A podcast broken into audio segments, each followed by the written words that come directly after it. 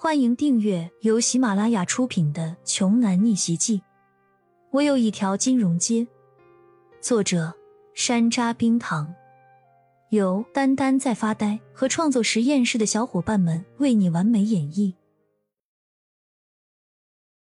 第十四章，黄美丽却在一旁冷嘲热讽的说道：“哎呦，您这口气可真大，骄阳。”你当那个冯少是个普普通通、名不转睛转的街头小混混呢？我实话告诉你吧，今天是你招惹了冯少，和我们家可没有半点关系。要死你自己死，可别拖累我们。妈，你就少说两句吧。是我们给骄阳哥带来了麻烦。李欣苦恼的说道。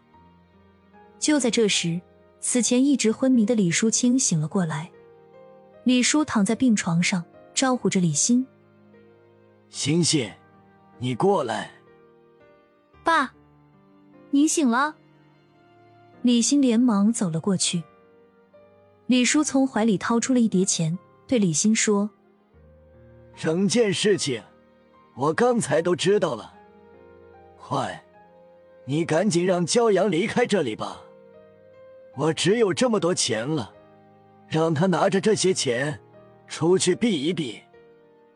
原本还缩在角落里信誓旦旦准备报警的黄美丽，这个时候一看到钱就两眼发光，气冲冲跑了过来，抢着说：“好啊，死老头子，你还敢把钱给外人？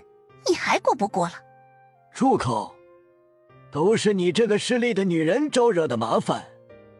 你再多说一句话，我就和你离婚。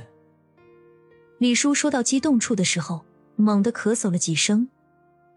黄美丽还是有些怕李叔的，只得坐在地上撒起了泼。可惜完全没有人在管他，在搭理他。骄阳见到这一幕，很是感动。李叔和李欣能为他一个外人做到这些，真的是难能可贵了。他们想把责任和后果独自承担下来。骄阳走到李叔跟前说。李叔，放心吧，我会解决的。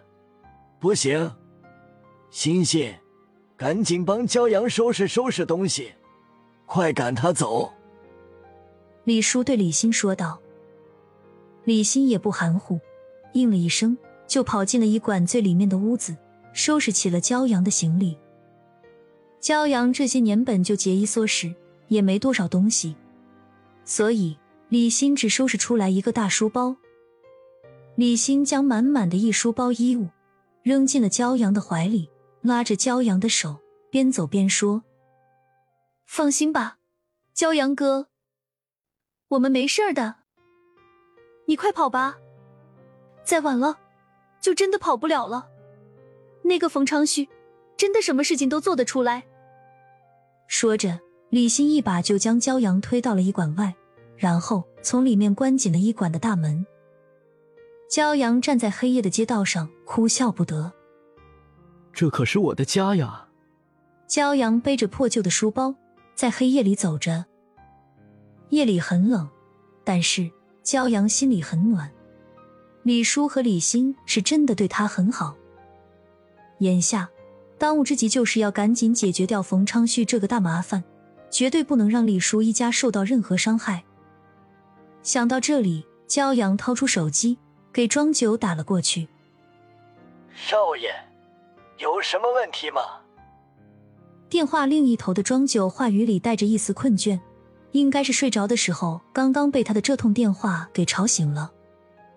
骄阳有些不好意思的说：“抱歉，庄九叔，这么晚了还要打扰您，您能不能帮我查一下，这个冯氏地产到底是什么来头？”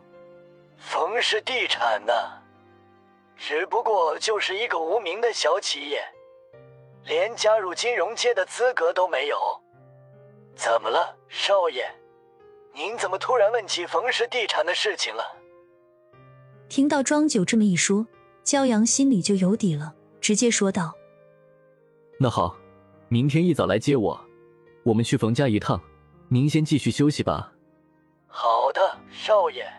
庄九应了一声后。骄阳就挂断了电话。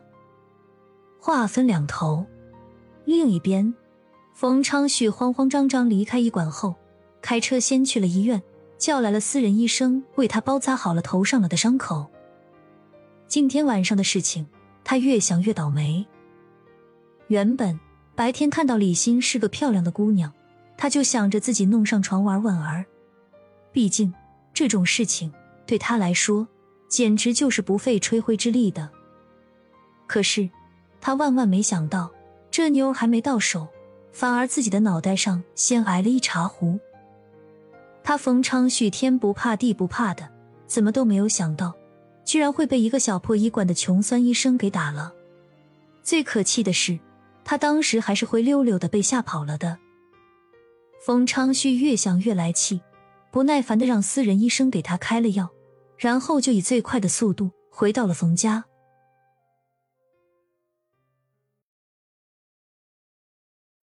本集播讲完毕，想听更多精彩内容，欢迎关注“丹丹在发呆”。